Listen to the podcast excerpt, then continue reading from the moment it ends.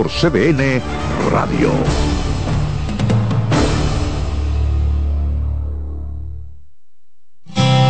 Reyes con mucho más variedad. El periodista más versátil de la Radio Nacional. Reyes con mucho más variedad que hay que oír. Todos los segmentos, informaciones y premios que solo él te brinda con alegría. Reyes con mucho más variedad. El programa que lo tiene todo.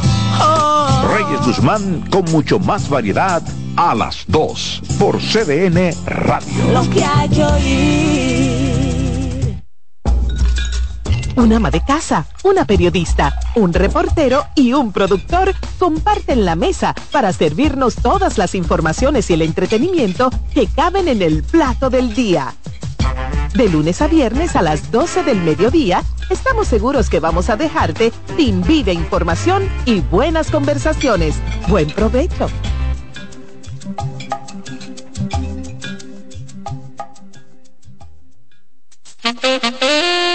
Consultando con Ana Simón. Un contacto diario de orientación que llega justo donde se necesita. Estaré yo dispuesta a seguir con esa relación donde siento que no soy feliz, no recibo nada. Fíjate, él no es el único culpable, los dos son culpables. Y tú dirás, pero Ana, ¿pero por qué? Porque tú lo has tolerado. Consultando con Ana Simón. Yo tengo una relación de cuatro años con un hombre casado. Eh, al año de eso, eh, yo descubrí que él tenía una mujer, aparte de su esposa, con un hijo. ¿Y qué tú esperas? Cuéntame, ¿qué tú, qué tú buscas en esa relación, mi vida? Consultando con Ana Simón. Cobertura efectiva para escucharte donde quiera que estés.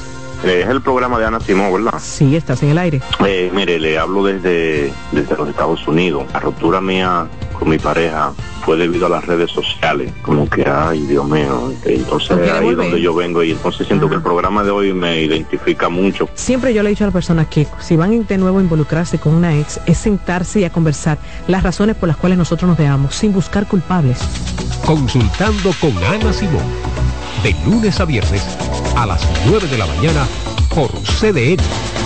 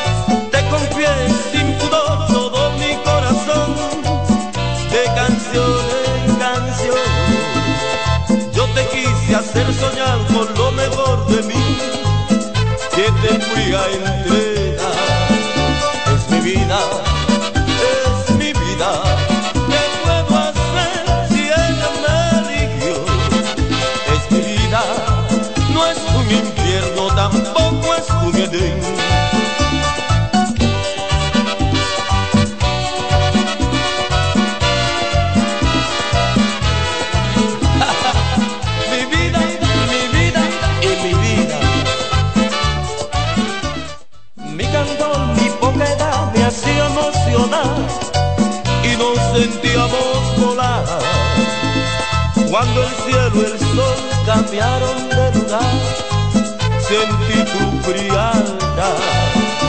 Mi risa y mi llanto, la noche y la luz, nacen siempre aquí. Y hoy estoy bajo tu encanto, a veces CDN Radio, es opinión.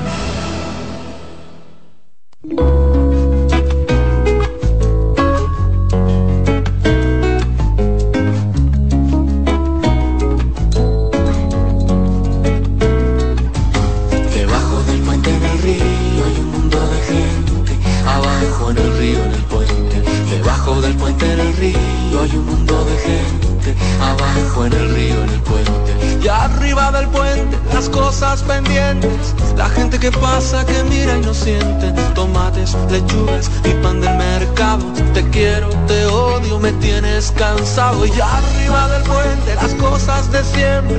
No quiero mirarte, no quiero quererte. Café con azúcar, quiniela y olvido. Quién sabe del mundo debajo del río Debajo del puente del río hay un mundo de gente. Abajo en el río, en el puente. Debajo del puente en el río hay un mundo de gente. Abajo en el río, en el puente. Y arriba del puente, la calle, el colegio. Los niños, los gritos, te vas sin un beso. Tu amor y el atasco me agobia la prisa. Los días que pasan, la mierda que pisas. Y arriba del puente, las ocho con frío. Lo tuyo, lo tuyo, lo mío es lo mío. Carteles y bolsos, tirones y olvido. Cualquiera te vende un billete hasta el río.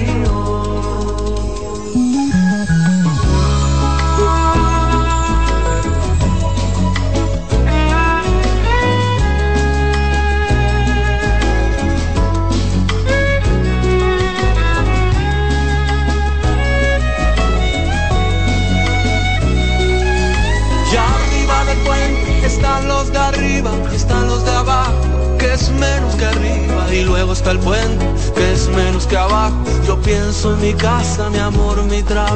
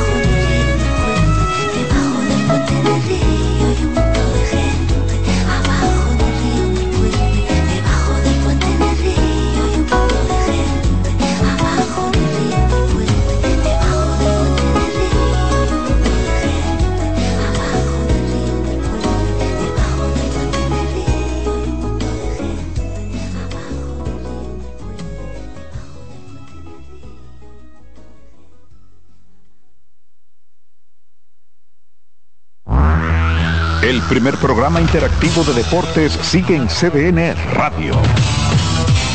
De lunes a viernes de 5 a 7 de la tarde, un grupo de expertos responden a tus inquietudes, además de entrevistas, análisis y resultados en el único programa radial cuyo guion haces tú. La voz del fanático por CDN Radio. CDN Radio tiene el espacio más transparente, plural y profesional de la Radio Nacional. Cada día, los comunicadores más informados analizan el acontecer nacional en La Expresión de la Tarde.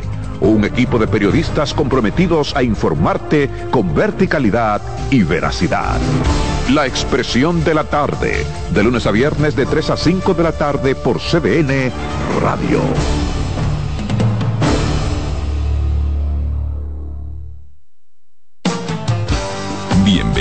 A Buenas noches, Buena Suerte, un espacio abierto a conversaciones con las principales figuras de la política dominicana, analizando a profundidad temas de actualidad en su contexto histórico y perspectivas del futuro.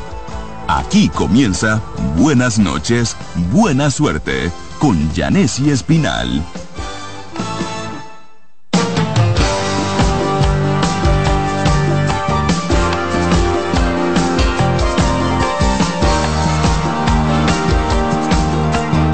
Buenas, buenas noches y buena suerte en este, no es jueves 29. Pues señores, por fin vamos a ver un 29 de febrero porque esto pasa cada cuatro años, porque febrero ustedes saben que es un mes de 28 días, pero este es un año bisiesto. Gracias por la sintonía de siempre a través de CDN 92.5 para el Gran Santo Domingo, el sur y el este, 89.7 para la zona norte del país y 89.9 desde Punta Cana. No importa en cuál lugar del planeta usted esté, cdnradio.com.do. Gracias por la sintonía.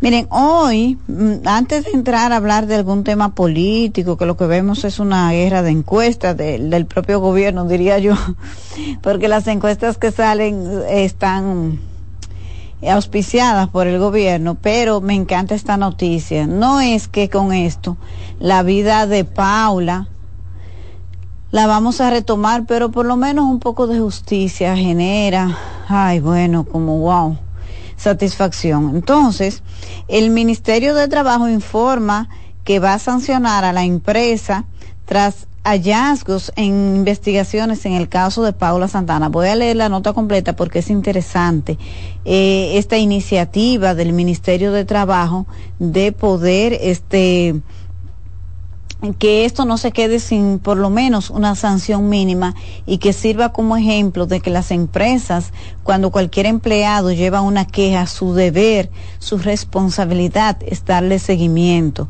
Y si se trata de una denuncia, de una queja, de una querella, vamos a decir, tan grave como la que hizo Paula Santana, de que estaba siendo acosada por una de por estos individuos que finalmente la violaron, la torturaron y la mataron y la tiraron un alcantarillado, una historia muy triste y desgarradora. Entonces, miren, dice el Ministerio de Trabajo que eh, sancionó a la empresa Oscar Caribe, eh, que es Inter, Intercare, un holding, por faltas graves y muy graves en seguridad y salud del trabajo tras los, tras los hallazgos en el proceso de inspección por la muerte violenta de Paula Santana de 23 años. De acuerdo con la institución, desde el 26 de febrero se realizaron visitas en todos los turnos de trabajo de la empresa que opera en la zona franca de las Américas y entrevistó a los compañeros de turno de la joven y al personal administrativo. Como resultado de estas vistas, además fueron levantadas las actas de, de, de apercibimiento número eh, 198-833 y 198-834, donde disponen que sean asumidas acciones inmediatas que incluyen la no utilización de la nave de la empresa donde ocurrió el hecho como forma de garantizar la seguridad de las demás trabajadoras. Estas actas, tal como establece el Código de Trabajo en su artículo 442, se están poniendo a disposición de la Procuraduría General de la República a través del Procurador Fiscal Laboral. La institución a la vez que lamenta profundamente la muerte de Paulo Santana, reitera que no había recibido por ningún canal denuncias de acoso sexual laboral de la empresa donde ésta laboraba. Las sanciones fueron impuestas de acuerdo al artículo 611 del reglamento 522-06 y el artículo 720 del Código de Trabajo mediante el acta de infracción número 6463 de fecha 28 de febrero de este año. El ministro, Ministerio de Trabajo ratifica su misión de garantizar las buenas relaciones entre trabajadores y empleadores y exhorta a las trabajadores a denunciar cualquier acción que atente contra su seguridad, salud y higiene o vulnere la normativa vigente sin que esto suponga riesgo de desvinculación de su puesto de trabajo. Eh, bueno, muy triste el caso de Paula, que hay una sanción por parte del Ministerio de Trabajo, felicitar a Luis Miguel de Cans por no hacerse el chivo loco o quedarse, hacerse de la vista gorda ante un caso tan triste como este, que como decíamos al principio, nada va a devolverle eh, la vida a Paula, pero algo, una, por ejemplo, una sanción ejemplarizadora para que este tipo de casos no se repitan. Porque ahí es donde está el tema de dejar que las cosas sucedan y que no haya consecuencias, porque entonces lo que no debe ocurrir se vuelve costumbre porque usted no paga ninguna penalidad, usted no tiene sanción por hacer lo incorrecto. Lo incorrecto siempre debe de eh, sancionarse. Bueno, eh, quería compartir esa información con ustedes al inicio del programa porque hoy tenemos invitado, pero nuestro querido invitado el día de hoy está atascado en el tapón horrible que hay, Dios mío, hoy cuánto tiempo perdido en estos tapones, ¿eh? Muy, muy lamentable. Miren, las organizaciones de observación electoral a nivel internacional que vinieron al país, han hecho algunas críticas, pero críticas que no están necesariamente vinculadas al eh, manejo de la Junta de Central Electoral en cuanto a la credibilidad del resultado de las elecciones, que es la principal misión de la Junta Central Electoral, y sobre eso no hemos visto ninguna crítica.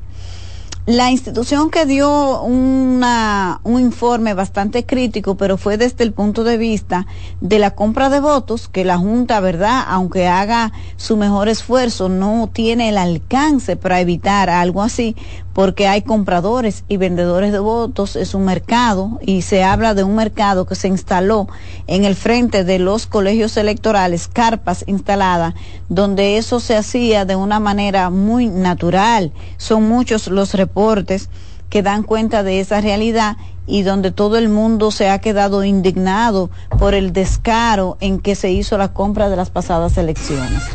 Bueno, pero además de eso hay informes de la de Idea Internacional y de otros organismos internacionales que elogian el resultado de las elecciones y que también eh, resaltan el, eh, vamos a decir, el el, la organización, la confianza, pero hacen otras observaciones. E Idea Internacional y otras entidades que vinieron al país han elogiado el, el trabajo de la Junta Central Electoral, que yo creo que ha sido muy merecido. La Junta Central Electoral va fortalecida a las elecciones del 19 de mayo. Esto era muy importante.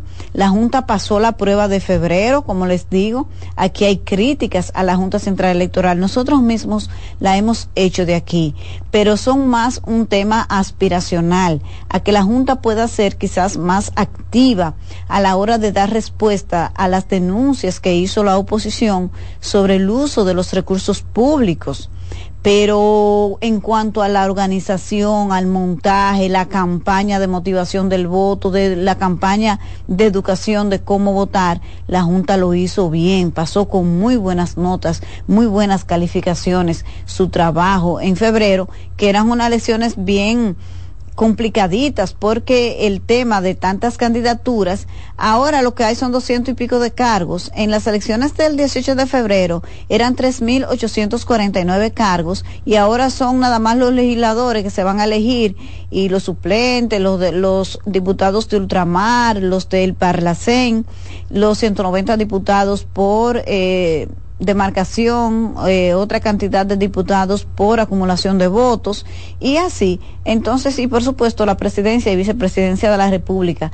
Pero esto no tiene la complejidad en cuanto al montaje y la elaboración de la boleta y todo lo que esto requiere que tenían las elecciones pasadas. Por lo tanto, la Junta Central Electoral, señores, hay que felicitarla y qué bueno que el pueblo dominicano pueda contar con un órgano electoral que le dé confianza y credibilidad. También hemos dicho que los partidos políticos lo hicieron bien, no se dedicaron a, a desacreditar la Junta, a culpar la Junta de su derrota. Gracias por esa madurez a los partidos políticos de oposición. Eso no, no puede volver a ocurrir aquí. Hacer campañas para desacreditar el órgano electoral sin usted tener ninguna razón, sin, cuando usted sabe que no tiene ninguna posibilidad, mínima posibilidad de ganar una elección y elaborar toda una campaña para desacreditar el órgano. Eso es malo para nosotros como nación. Yo creo que si usted, su discurso, su propuesta no caló, no logró eh, convencer a la mayoría del electorado, pues usted lo que tiene que hacer es reinventarse entonces los políticos aquí necesitan dar ese salto cualitativo. Y yo creo que la oposición en esta ocasión lo dio, dio un salto cualitativo. Y por eso eh, me pareció muy correcta la decisión del grupo de legisladores de la Fuerza del Pueblo que no eh, acudió a esa idea, a esa estrategia de dejar solo al presidente de la República en su discurso de rendición de cuentas el pasado 27 de febrero. No es verdad que era una forma de protestar por el resultado de las elecciones. Que pasaron cosas, sí, probablemente, pero simplemente usted puede o no cuestionar la estrategia del Partido Revolucionario Moderno si usted tiene prueba del uso de los recursos del Estado, de que se hizo toda esta campaña de inducción del, de, para la abstención, bueno, pero el trabajo suyo como competidor es desmontar eso. Entonces estaban dormidos, ¿qué estaban haciendo? Eso no, no, no me parece que haya que llegar más allá. Lo que tienen es la oposición ahora que reinventarse, que rediseñar su estrategia de, de, trabajo para conquista del voto, recomponer los equipos, el que no dio resultado, usted lo sustituye porque usted se quemó. No puede usted poner de nuevo en manos de personas que no pasaron la prueba porque usted va a tener el mismo, el mismo resultado, diría yo. Pero en lo que quiero hacer énfasis es en este debate penoso eh, público que ha caído la fuerza del pueblo criticando a los legisladores que se opusieron a retirarse del Salón de la Asamblea Nacional y dejar solo al presidente de la República para afear la rendición de cuentas. Eh, les decía eh, hoy que esto no es el 2020. Los contextos hay que interpretarlos. Aquí no hay una situación donde se suspendieron unas elecciones, no habían las protestas en la Plaza de la Bandera que sí había en las elecciones del 2020, donde había un rechazo a la gestión del PLD, al presidente Danilo Medina en ese momento tenía un rechazo de la población. Eso no ocurre hoy. Eso no es lo que está pasando. Aquí lo que pasó el 18 de, de, febrero de este mes pasado en las elecciones es algo que es a la oposición que le corresponde interpretar. Es ese, ese silencio de la gente de quedarse en su casa, de no comprar el discurso del gobierno, pero tampoco de comprar el discurso de la oposición. Ahí es donde está su trabajo. Eso es lo que ustedes tienen que hacer, interpretar el sentir de la población y en función de eso diseñar la estrategia de guerra, de, campaña, de cara a las elecciones del 2019, pero afectando la institucionalidad, afectando, contradiciéndose incluso con lo que ustedes han sido ni el PLD, ni lo, ni lo que es hoy el PLD, ni lo que es la Fuerza del Pueblo, se caracterizan por eso. Al PRM, lo decía yo ayer también, eso de estar desacreditando gente, de decirle ladrones y corruptos a los dirigentes del PLD, nunca le dio resultados. No tuvo resultados, ni tampoco eso de estar desacreditando las instituciones. El PRM no ganó por eso. No ganó por eso. El PRM ganó porque el PLD se dividió y porque se suspendieron las elecciones y el PLD le dio un mal manejo a ese acontecimiento. Pero ese discurso de estarle diciendo ladrón y corrupto a todo el mundo y de decir que los jueces se venden y que le hacen trampas en la Junta cuando todo el mundo está viendo que no. Esa gente no sumó un voto con eso. Entonces ustedes no pueden pretender pensar que ahora que están en la oposición con eso van a calar. El éxito electoral de, de esos dos grupos nunca se ha fundamentado en eso. Entonces, ¿por qué el PRM hace lo que hace cuando llega al poder? Porque esa es su herramienta de sostenerse. Porque el Partido Revolucionario Moderno se montó en todas las políticas que había hecho tanto Leonel Fernández como Danilo Medina para continuar lo mismo es un gobierno que no ha innovado un solo proyecto, en un solo proyecto, no ha innovado. Leonel Fernández trajo aquí en, materia de transporte la idea del metro, eso es una idea de modernización, algo que queda para la historia. Y aunque vengan otros gobiernos, como hizo Danilo Medina y extendió el metro correctamente, como lo está haciendo el presidente Luis Abinader extendiendo el metro correctamente, porque lo que está bien hay que continuarlo y es el éxito de una idea. Pero, y eso es una idea de Leonel Fernández. Los community college son una idea de Leonel Fernández. El ITLA fue una idea de Leonel Fernández. La en los programas de asistencia social como lo conocemos hoy, fueron una idea de Leonel Fernández. Eso de, de, de permitir que los colmados le vendan a la gente para dinamizar la economía y al mismo tiempo garantizarle a las familias más pobres, las de menos recursos, un, un, una entrada mínima para garantizarle su comida, vamos a decir. Eso fue una idea de Leonel Fernández. Esa fue una idea de ese gobierno del PLD. Y la continuó Danilo Medina, le ponen otro nombre, lo que usted quiera, pero el teleférico fue una idea de Danilo Medina, es una idea distinta que aporta al sistema de transporte. Lo de las visitas sorpresas que a mí no me gusta porque no es institucional, es muy personal, pero esa forma de ir a los pueblos, ver los problemas y llevar soluciones puntuales a problemas puntuales de comunidades lejanas fue una idea de Danilo Medina. Esas fueron ideas de, del gobierno de Danilo Medina, de su equipo. Son innovaciones que se introducen. La tanda escolar extendida esa es una idea de ese gobierno, es una innovación en la forma de gobernar. Sin embargo, ¿ustedes han visto la introducción de alguna innovación en la forma de gobernar?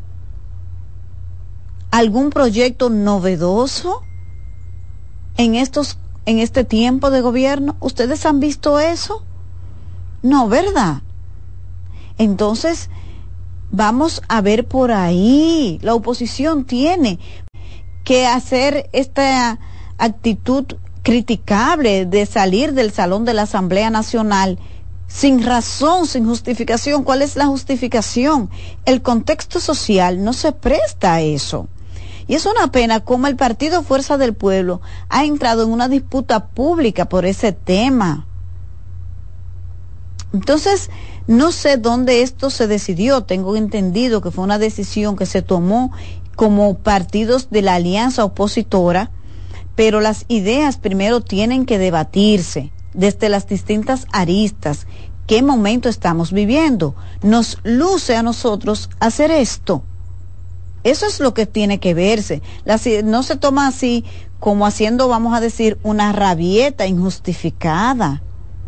El contexto es distinto, no me justifiquen que en el 20 el PRM lo hizo. El PRM lo que interpretó fue el sentir de la población en ese momento. Pero en el sentir de la población en este momento, hace sintonía esa actitud de abandonar el salón de la Asamblea Nacional. Pues a mí me parece que no, que quienes en la fuerza del pueblo se opusieron y le hicieron entender que no era una estrategia correcta, tenían toda la razón, están más cerca del sentir de la población. La política no es un asunto para pensarlo en caliente, la política se piensa en frío. Y yo sé que la oposición tiene que estar herida por lo que le pasó el 18 de febrero y si ciertamente se evidenció en los frentes, en los centros de votación, un mercado instalado para la compra de votos, toda la estrategia del PRM para que la gente no se motivara a votar y ellos hacer una estrategia para llevar los suyos, pero honestamente, ¿eso es válido estratégicamente? Tontos fueron ustedes que no se dieron cuenta, los de la oposición, y pusieron una contraestrategia para poder defenderse de eso. Eso es lo que les correspondía. Entonces, desarrollar una contraestrategia. Pero por eso no me parece, eso es algo como difícil de hacerle entender a la población que por eso hay que retirarse del salón de la Asamblea Nacional, porque hasta ahora en lo que es institucionalmente corresponde, el PRM ganó en buena lid. Que se usan los recursos del Estado, sí, y fue evidente, y la Junta fue negligente con las denuncias que hizo la oposición, no fue lo suficientemente diligente para tramitar, para investigar pero no es que se justifique, no estamos justificando que se siga haciendo, pero quienes están criticando que se hayan usado los recursos del Estado no les luce, porque no están moralmente, no tienen moral para decir eso. Usted ha visto una compra más descarada de un proyecto político que lo que aquí pasó en las primarias del PLD en el 2019 con la candidatura de Gonzalo Castillo. ¿Y usted cree que el PLD que hizo eso, tiene calidad moral para criticar el uso de los recursos del Estado.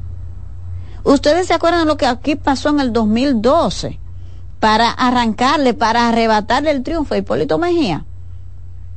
Todo el mundo vio lo que pasó, cómo eh, se metió todo el brazo del Estado. Eso se hace y no es que esté bien.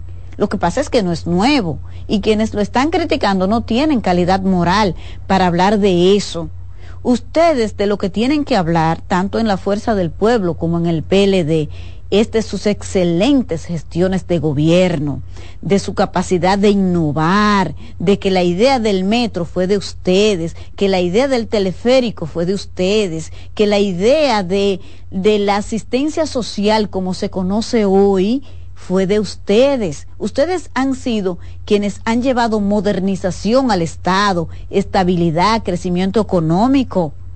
En eso es que ustedes tienen moral para hablar. Entonces, ¿por qué desperdician esa oportunidad? Para instalarse en un tema donde están descalificados. Y después pretender que porque en el 20 se retiraron los legisladores del PRM, ustedes también quieren hacerlo. No, el contexto no es lo, el mismo, ni les luce tampoco. Esa no es la historia de lo que es hoy Fuerza del Pueblo y lo que es hoy PLD. Entonces, señores, vamos, la política hay que pensarla un poco más reflexiva y a nuestros queridos amigos de la Fuerza del Pueblo dejen esa, ese dime y direte público que peor no pueden estar como para caer ahora en esta situación. Vamos a ir a una pausa comercial y vamos a regresar con nuestro invitado del día de hoy, José Gregorio Cabrera.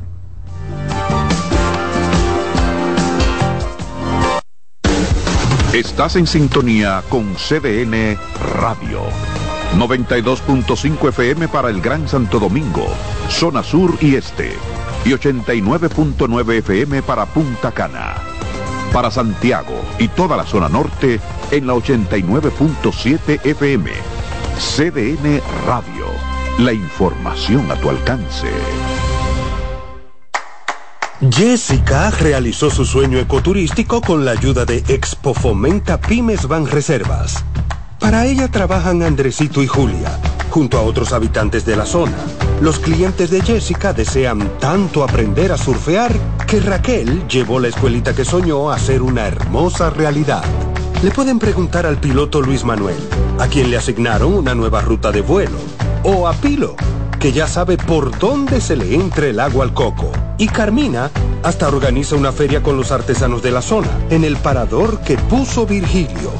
Luis Manuel, Pilo, Virgilio, Carmina, Raquel, Andrés, Julia y muchos otros se alegran porque Jessica acudió a Banreservas. Detrás de uno que avanza, hay muchos más echando hacia adelante. Banreservas, el banco de todos los dominicanos. Ey, ¿por dónde hay un cajero? Oh, allí mismo. Tú ves a Mate Javilla, ahí tú le das para abajo. Más para adelantico la calle se divide. Coge el lado que tiene la talvia buena. Ahí vuelve y le da para abajo. Después de la banca, dobla a la izquierda. Luego un chin más hasta que ve una placita. Ahí yo creo que hay un cajero. ¿Le llegaste?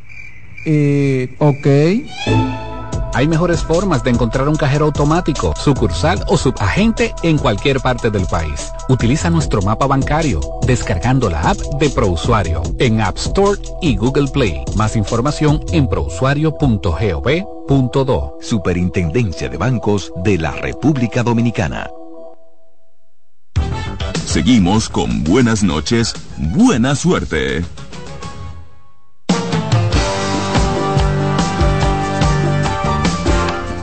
7.38 minutos. Estamos de regreso en Buenas noches. Buena suerte por CDN 92.5 para el Gran Santo Domingo, el sur y el este, 89.7 para la zona norte del país y 89.9 desde Punta Cana. No importa en cuál lugar del planeta usted esté. cdnradio.com.do. Vamos a conversar con José Gregorio Cabrera, que es abogado y político. Pero primero yo quiero hablar con el abogado. Ah, pero. yo soy tu hermano del alma, así que yo hablo contigo en la calidad que tú me pongas. Ay, tú no eres fácil. Le digo, esto está funcionando porque lo veo como. Está bien el micrófono, eh, chicos. Chicos. Ahora, ahora, sí. Esto es un boicot que me tienen aquí. No, eso no se permite eh, aquí en, el programa. son agentes del gobierno infiltrados que tú tienes aquí, Yanesi. Qué cosa. Gracias, José Gregorio, por eh, venir. Hay un tema eh, que me gustaría conocer tu opinión y es la denuncia para mí muy valiente que ha hecho la jueza Morizán. Sí. Muy valiente y que también me parece interesante el curso que le ha dado doña Miriam Germán, porque ella dice que este es del Ministerio Público, que la están presionando, y también el Consejo del Poder Judicial ha ordenado una investigación sobre este caso. Sí, yo creo que a ver, el, Ministerio Público Independiente, porque ahora ese tiene nombre y apellido. Hay que ponerle el apellido. Tiene nombre compuesto. Eh, lamentablemente hay una serie de situaciones eh, que, la, que la realidad es que dejan mucho que desear y que se han venido suscitando, no tienen que ver con, con la dirección de doña Miriam, sino que se, se parece que se convirtieron como una especie de cultura organizacional ahí dentro yo te cito un, caso muy simple y que todo lo que estamos de alguna forma en medios de comunicación lo, constatamos. Y es que aquí, antes de que se conozca bien una investigación, ya esos expedientes andan, andan rodando en los grupos de WhatsApp y en, y en todas las vías electrónicas, expedientes que se supone que deberían ser secretos. Entonces, cuando queremos influenciar a la opinión pública en una investigación, entonces ponemos a rodar los expedientes. ¿Y de dónde sale eso? Sale del Ministerio Público. Eh, aquí hay una ah, se, generó también una cultura que entiendo que se ha corregido pero se generó una cultura en la que eh, eran especie como de cacique y jefe los fiscales. Y eh, un fiscal en un pueblo un fiscal en una provincia eh, casi eh, como un presidente, porque atento a la fuerza de la persecución, eh, someten a cualquiera a una situación delicada. Entonces, yo creo que, que hemos avanzado mucho, pero lo que la magistrada Morizán denuncia tampoco es nuevo ni desconocido. O sea, aquí hay una cultura de presión política, porque no tiene otro nombre, eh, no, no, necesariamente política partidaria, pero política que se ejerce desde los diferentes estamentos del poder, incluso en el, en el, en el poder judicial. Yo por eso eh, soy partidario, eh, aunque es una posición que ha tenido opiniones encontradas, yo soy partidario de la creación del Ministerio de Justicia, en parte porque entiendo que hay una serie de funciones que recaen sobre el Ministerio Público que no deberían recaer sobre él. ¿Por qué? Porque el Ministerio Público es el mismo que te pide prisión para una persona y te administra la cárcel. Y mientras más preso tenga, más, más, presupuesto recibe. Ay, Dios mío, eso tiene que ver con los presos que han... Claro, porque la, la, dirección... Ah, ah. No, pero a mí me, a mí me encanta cuando tú te, cuando, cuando tú te haces la, la, sueca. Es que... Es muy, muy cuesta arriba. Después tú tienes. Tú hacer un negocio con algo tan sagrado como Bueno, la pero, ese, pero esa es la realidad, Yanesi. Pero después tú tienes el otro tema, que es el tema de los bienes incautados. No puede ser que el mismo que pide la incautación de un bien sea el que administra el bien incautado. ¿Por qué? porque, hay, porque hay una distorsión del sistema. Porque no sé si tú quieres un bien que yo tengo, entonces tú me vas a perseguir para incautarme el bien y después darle uso al bien. Entonces, yo no creo que eh, las funciones eh, que estén fuera de lo que es persecución y acusación deban estar bajo, bajo el scope eh, del, del, Ministerio Público. Y por eso yo apoyo el tema del, del, Ministerio de Justicia, aunque hayan personas dentro de mi partido que no, que no estén de acuerdo o no estén de acuerdo como está configurado ahora el proyecto. Eh, pero definitivamente que hay que seguir subdividiendo, si se quiere, o seguir reasignando a las esferas de poder que corresponden, funciones que hoy día lamentablemente no deberían estar en, el Ministerio Público. Eh, José Gregorio, hay ahora hay un tema en debate, yo he visto que tú lo, lo manejas y me gustaría conocer el tema de la regulación de las energías renovables con relación a la producción de energía tradicional. ¿Por ¿Qué es lo que pasa con eso? Me gustaría que tú lo puedas explicar. Ah, y el tema, yo creo que se ha suscitado un debate que no es nuevo, o sea, quienes de alguna forma conocemos el sector, hace tiempo que venimos hablando de, esa distorsión.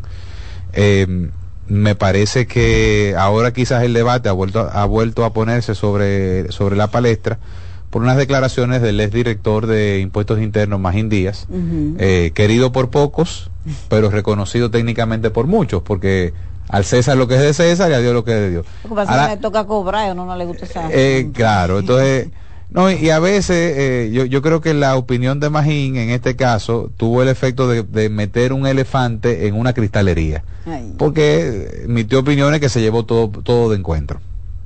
Él hablaba de el impacto fiscal de las exenciones que tiene el sector de las energías renovables, hablaba de las pérdidas acumuladas que representa eh, el sector en términos del, de lo que es la, las estructuras de transmisión de, energía y te lo voy a explicar ahora cómo funciona. Y eso ha, resucitado el debate. Pero de, de, qué, ¿de qué es lo que se trata? Bueno, mira, lamentablemente el gobierno actual eh, enfrentó retos importantes, algunos externos, algunos eh, internos, cuando digo externo me refiero, por ejemplo, al tema de la pandemia, al mismo tema conflicto ruso-ucraniano, entre otros, pero otros internos que se traducen en eh, una imposibilidad de haber cumplido con el cronograma que estaba establecido para la licitación, adjudicación y construcción de nuevas plantas generadoras, específicamente Manzanillo, que es la más grande, eh, y otras de, de, de medio plazo que también estaban programadas. ¿Qué significó eso? Bueno, que, la demanda de energía que estaba proyectada siguió creciendo, la generación no creció a la par y lamentablemente el gobierno se vio obligado a tomar una serie de medidas de corto plazo y de emergencia, como fue, por ejemplo, la contratación de la barcaza de Asua, la contratación de una barcaza extra en Boca Chica, la contratación de una barcaza eh, Estrella del Norte 3, que es la que está ahí en la ribera de los Ama, como una forma de poder inyectarle al sistema la cantidad de energía que se estaba demandando y que lamentablemente por los por lo que te planteé anteriormente pues no se iba a cumplir con el cronograma. En adición a esto, también el eh, gobierno tomó la decisión de abrir la compuerta de los permisos para instalación de energías renovables, el cual también tenía un cronograma muy específico de cómo se iban, eh, la cantidad de, megawatts que se iban aprobando para eh, la construcción en, la mayoría de parques solares, porque ya los parques eólicos tienen un nivel de inversión y de construcción que es de, mucho, de un plazo mucho más largo. Eso ha producido eh, un crecimiento exponencial del sector de energías renovables, con lo cual yo no estoy en desacuerdo, porque yo creo que hacia allá es que deberíamos transitar, sobre todo un país como el nuestro, que no produce eh, eh, hidrocarburos. Sin embargo, el marco regulatorio actual para ese tipo de energías renovables presenta una distorsión importante en lo que tiene que ver con el sistema de medición. Ahora mismo es medición neta cuando debería ser, a mi juicio, facturación neta. ¿Qué es la medición neta? Bueno, usted tiene paneles solares en su casa y usted tiene un, un contador, un medidor de doble vía en el cual durante el día, a medida que usted va generando energía y no la consume, esa energía entra al sistema, al CENI, Sistema Energético Nacional Integrado, que es como imagínese un gran mercado de energía donde todo el que produce inyecta y el que necesita saca. Tú produjiste 10 kilos. Para poner un número, mucho menos de eso, pero para ponerte un número. Tú produjiste 10 kilos. Llegaste a tu casa, ahora cuando salgas de aquí, de CDN Radio, llegas a tu casa, prendes el, televisor, prendes el aire acondicionado, prendes la televisión, prendes el calentador y empiezas a demandar energía. Y consumiste 12 kilos. Entonces, al final del, del periodo, al final del mes, la distribuidora te, te, te netea, o sea, te dice, entraste tanto, sacaste tanto, te cobro la diferencia. Ya. ¿Qué significa eso? Que el kilo que tú le metiste al sistema, la distribuidora te lo está comprando al mismo precio que te está vendiendo el que sacaste. Pero ¿cuál, cuál es la situación? Que ese kilo que tú compras, el kilo que yo pago, por ejemplo, a 13 pesos cuando me, cuando me paso de 500 kilos, que ya no recibo ningún tipo de subsidio, tiene un costo que empieza en el generador, que se le agrega el costo de transmisión y que se le agrega el costo de distribución y comercialización, que es lo que se llama el valor agregado de distribución. Y eso, lamentablemente, el, el, generador distribuido, que es como se llama los generadores con paneles solares o con sistemas energéticos renovables, no lo paga. Esa, esa, esa deuda o esa pérdida se le acumula, se le suma al Estado a través de las distribuidoras y de las compañías de transmisión. Entonces, hasta ahora no se había sentido, no, no, representaba un problema porque la, generación era muy poquitica, era muy pequeñita.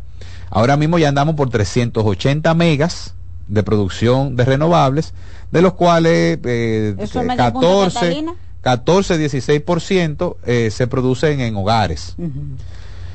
Todavía no, todavía digamos que no es lo suficientemente grande para generar un problema. Pero y en cinco años. Si el crecimiento exponencial de las renovables sigue el ritmo que lleva, en cinco años, la pérdida acumulada por uso sin pago de las, de las líneas de transmisión, ¿quién la va a asumir? La vamos a asumir tú y yo.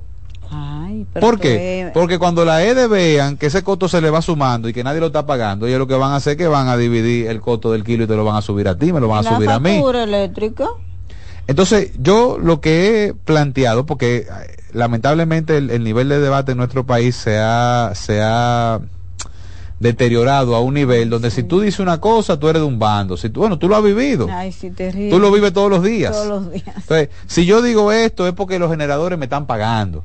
Pero si digo que lo otro, ah, eso es porque tú estás con lo de la, energía solar. Y yo lo que soy es un preocupado, ciudadano preocupado, de que el sistema sea sostenible, porque en la medida en que el sistema sea más sostenible, yo pago menos. A medida que las EDES reduzcan su pérdida, que no solamente son de eso, ahí hay pérdida de gente que no paga, de que no paga la luz, de gente que tiene tarifa fija que se, que se consume el doble de lo que le, de lo que le cobran. De las empresas que se lo dan gratis. De, de las empresas que están subvencionadas. O sea, hay una serie de pérdidas que al final la asumimos nosotros. Yo lo que digo es, si queremos que este sistema sea sostenible en el tiempo, tenemos que diseñar un marco regulatorio que real y efectivamente refleje el costo de usted servirse de esa red. Yo uso un ejemplo eh, muy básico, y, pero que a la gente yo creo que le, que, le, permite entender un poco mejor de, qué va esto. Porque hay, que entender que también esto es un tema muy técnico. imagínate, es fácil de entender, la Imagínate, Yanesi, que tú y yo salimos de aquí ahora en el programa y yo te invito a cenar. Pero antes de llegar al restaurante nos paramos en el supermercado. Sí, claro. Y compramos un buen corte de carne, un par de platanitos maduros, unos vegetalitos y una botella de vino. Llegamos al restaurante, le entregamos la funda al dueño del, restaurante y le decimos, cocíname eso ahí. Y cuando llega la comida le decimos, no, pero yo no tengo que pagarte porque yo traje los ingredientes. Ajá. Y el gas. Y los empleados. Y la luz. Y la luz. Y la servilleta. Y la servilleta. Y el alquiler. Es lo mismo. O sea, lo que, lo que le sirven energía a la red, te dicen, no, pero que la energía la estoy inyectando yo. Ajá. Y el cable, y la torre, y el transformador, y, el, medidor, y el mantenimiento, y el, y el salario de la, de la gente que trabaja en las sedes. Entonces ahí es donde eh, eh, está el tema de que yo creo que tenemos que movernos a un modelo que sea verdaderamente sostenible. Si tú me preguntas a mí, ¿hay que quitarle los incentivos? No, no hay que quitárselo. No hay que quitárselo. Porque si tú lo quitas, eh, lo mata.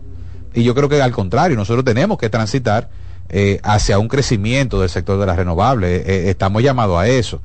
hay que ponerle más incentivos. Bueno, hay incentivos que yo entiendo que son interesantes. Por ejemplo, a, los, a las granjas solares que se instalen durante los tres primeros años no le cobremos el IPI. Eso es algo que, que, que, es bueno, que no le afecta al Estado y que ayuda a la compañía. Eh, hay una serie de medidas que yo creo que pueden incentivar al sector, pero que ese incentivo no se convierta, no redunde en un daño al, sistema de transmisión, que ya de por sí te puedo decir que este gobierno no ha invertido prácticamente nada en transmisión desde que, desde que asumieron. La mayor parte de la inversión en transmisión la han hecho los generadores eh, eh, privados. Entonces ya tú tienes una, una red que está deteriorada, una red que no tiene inversión y encima de eso tú le vas a meter una carga de un sistema que se está utilizando como si fuese un banco de batería privado, porque al final tú lo estás utilizando como si fuera un banco de batería privado. Eh, yo creo que el gobierno, eh, a través de la Superintendencia de Electricidad, está llamado a, a revisar esa reglamentación, a buscar un punto medio que haga que no se detenga el crecimiento de las renovables, eh, pero que tampoco las haga insostenibles, incluso para el bien del propio sector. Porque también ahí tú tienes que entender que hay, hay actores que ese es su negocio.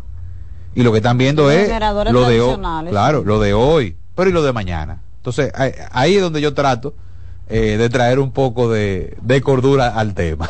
Gracias, José Gregorio. Eh, eh, debido al tema del tránsito y todo, sí, llegué un poquito tarde, pero... Pero fue puntual. Ah, yo creo que valió la pena. Usted sabe que yo, yo lo entendí. Yo lo, entendiste? sí, yo lo entendí. Es decir, que los eso es lo importante. Dice un amigo mío que me puede dedicar a clase. Ay, sí, tú eres excelente, una estrella. Tiene eh, metodología de enseñanza efectiva, porque te entendí perfectamente. Gracias, gracias. Gracias a José Gregorio por asistir hoy a nuestro programa. Y nosotros nos encontramos de nuevo mañana con ustedes. En buenas noches, buena suerte.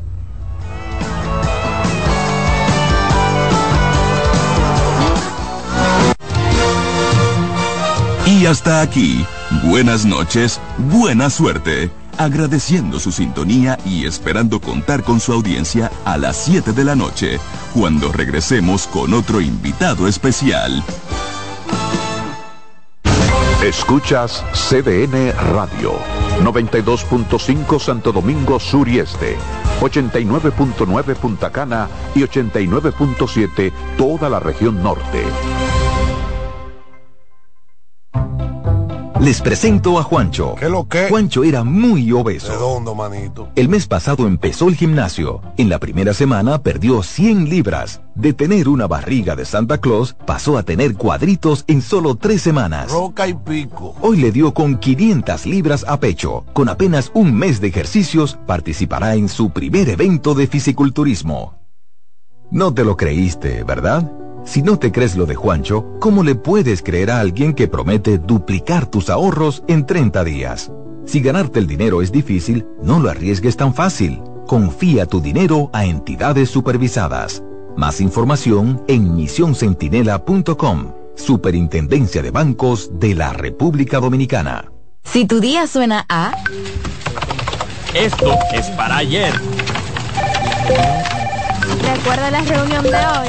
Haz que suene así.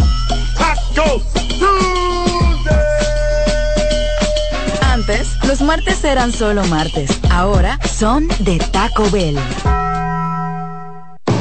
Loto Loteca. Hoy jueves, un acumulado de 532 millones de pesos. Si aciertas seis números de la Loto, ganas 20 millones más el acumulado. Y si aciertas los seis números de la Loto más el número del extra, ganas 120 millones más el acumulado. Pero si aciertas los seis números de la Loto más el número del extra y el número del Power, ganas 520 millones más el acumulado. Y para hoy jueves, 532 millones de pesos en el Power Loto. Loto Loteca. El juego cambió a tu favor. ¿Llenarías tu casa de basura?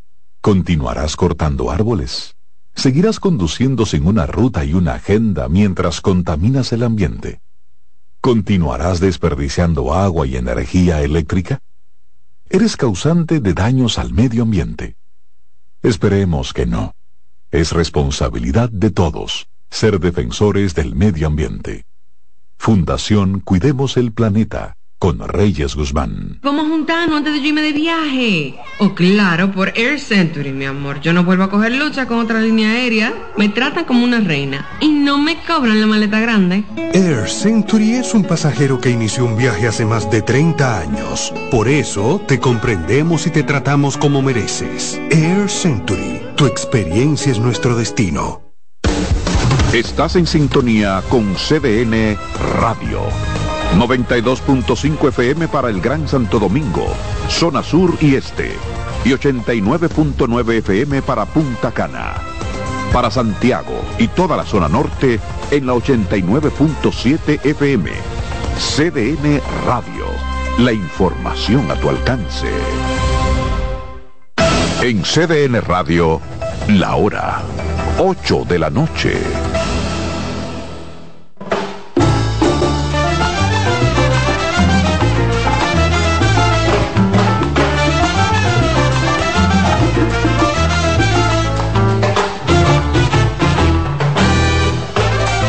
Hola a todos, ¿qué tal? ¿Cómo están?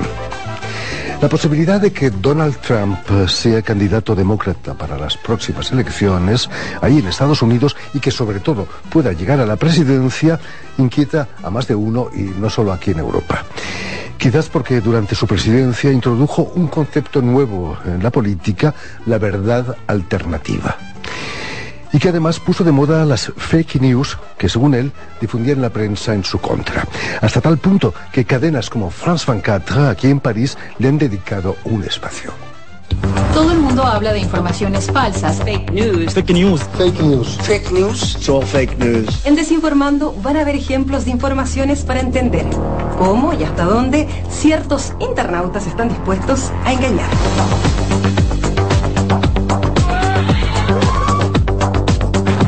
Desinformando con Natalia Ruiz Giraldo y Erika Olavarría en France 24 y France24.com. Pero mentiras y falsedades no son nada nuevo en nuestra historia, está plagada de ellas. Precisamente nuestro invitado de hoy, el escritor y ex primer ministro de Perú, Pedro Angulo Arana, presenta este jueves su libro La historia fake aquí en París. Muy buenas tardes, señor Angulo. Muy buenas tardes, un honor estar en su programa. Bienvenido a Radio Francia Internacional. Usted que ha sido decano del Colegio de Abogados de Lima, eh, para usted las fake, las falsedades, no deben sorprenderle en absoluto. No, los abogados nos aproximamos al tema de la falsificación documentaria, de la falsificación de testimonios, y la realidad es que tenemos conceptos en relación a eso. Entonces, no es algo que sorprenda. También sabemos que a veces las defensas, lamentablemente, eh, recurren a mentir. Entonces, la mentira en el sistema procesal penal peruano eh, es tolerada, por ejemplo, ¿no? No se sanciona al imputado que en su defensa miente, como en el caso norteamericano, que comete perjurio porque antes le hacen juramentar que diga la verdad. Son diferentes mentalidades para enfrentar un mismo problema, que es la investigación del delito. Y si no, que se lo digan a Clinton o a, o a Nixon, ¿no? Eh, también ejerció el cargo de fiscal superior titular. Eh, el trabajo de fiscal, señor Angulo, es separar lo verdadero de lo falso de las declaraciones de un acusado. En parte porque se busca la verdad. Eh, por lo menos yo como fiscal tenía la concepción de que si una persona eh, por mi actividad iba a ser penada, sancionada, para mi tranquilidad de conciencia profesional y personal, tenía que ser que tuviera elementos como para pelear y pedirle al juez que lo sancione. Entonces eh, yo trataba de eliminar las dudas, porque las dudas pueden generar después que un inocente pague como culpable. Entonces para mí sí era muy importante discernir entre lo verdadero y lo falso. Por cierto, eh, ¿qué piensa de un país como Francia que ha nombrado a un célebre abogado ministro de Justicia? Prefiero a Eric Dupont-Moretti. Lo que pasa es que entiendo como que el señor ministro ha tenido antes en su eh, condición de abogado litigante, conflictos eh, y de repente enemistades con jueces y esto se puede prestar para que él accione en contra de determinadas personas. Eso no, no eh, me parece que pueda ser bien visto, pero va a depender finalmente de la responsabilidad del mismo de entender que una posición de poder no es para vendetas, no, no es para represalias, sino es para conducir esa materia, esa cartera que le han encargado en el sentido que favorezca a los ciudadanos. Los ciudadanos aspiran justicia en todos los países del mundo. Naturalmente, Eric Dupont-Moretti eh, rechaza todas esas acusaciones, ¿no? Las niega. Eh, con la llegada a la presidencia del Perú de Dina Boluarte, eh, tras el intento de autogolpe de, de, Pedro Castillo, es nombrado primer ministro, presidente del Consejo de Ministros. Eh, fueron momentos muy tensos, imagino. ¿No le tembló la mano para aceptar el cargo de primer ministro? No, porque la realidad es que yo había sido crítico al señor Castillo. A mí me parecía que con sus nombramientos de ministros y otras autoridades que después se supo en algunos casos eran compra de cargos, estaba destruyendo la gestión del país. Y en ese sentido había declarado ¿no? como ciudadano y como ex decano del Colegio de Abogados del Perú, que el país el, tenía un problema y ese problema para mí se llamaba Pedro Castillo y había que resolverlo de algún modo, evidentemente dentro de lo legal. Y bueno, finalmente fue él quien motivó eh, que su salida del poder porque dio un autogolpe y con eso se puso en contra de la Constitución, en contra del Estado de Derecho y la reacción que hubo eh, en general del país mayoritariamente fue reconstituir la gobernabilidad y el Estado de Derecho. Precisamente su gobierno, señor Angulo, fue criticado por la gestión de la crisis que, que se saldó con 27 muertos. Eh, ¿Las críticas le llegaron por la dureza de la acción de la policía o quizás por, por, intentar negociar con los agitadores? A ver, la realidad es que nosotros cuando tuvimos información se buscó reunir